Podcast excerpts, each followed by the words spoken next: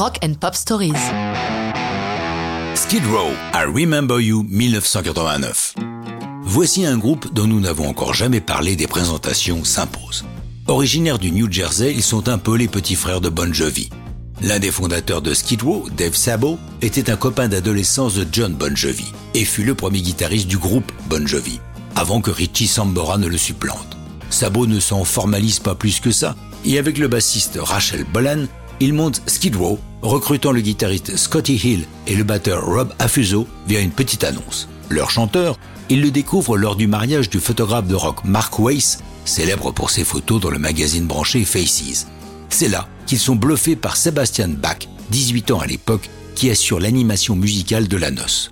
Le jeune homme a des cordes vocales en acier, qu'il a forgé au Canada, où il a eu une enfance difficile. Son éducation se faisant dans un environnement de drogue et de sans-abri, son tire profit de ses expériences douloureuses. Ce qu'il reconstitué se rôde dans une tournée de clubs sur la côte est américaine. John Bon Jovi ne les quitte pas des yeux, et quand il estime le groupe prêt, décide de les signer sur sa propre société d'édition, leur trouvant par la même occasion un deal avec le label Atlantic en 88. Ce contrat en poche, ils se mettent au travail pour leur premier album éponyme. Ils s'installent au studio Royal Recorders de Lac Geneva, non pas en Suisse, mais dans le Wisconsin, sous la houlette du producteur allemand Michael Wagener. Parmi les hits qui vont truffer ce disque, 18 on Life, You's Gone Wild, etc., I Remember You, composé par Rachel Bolan et Dave Sabo.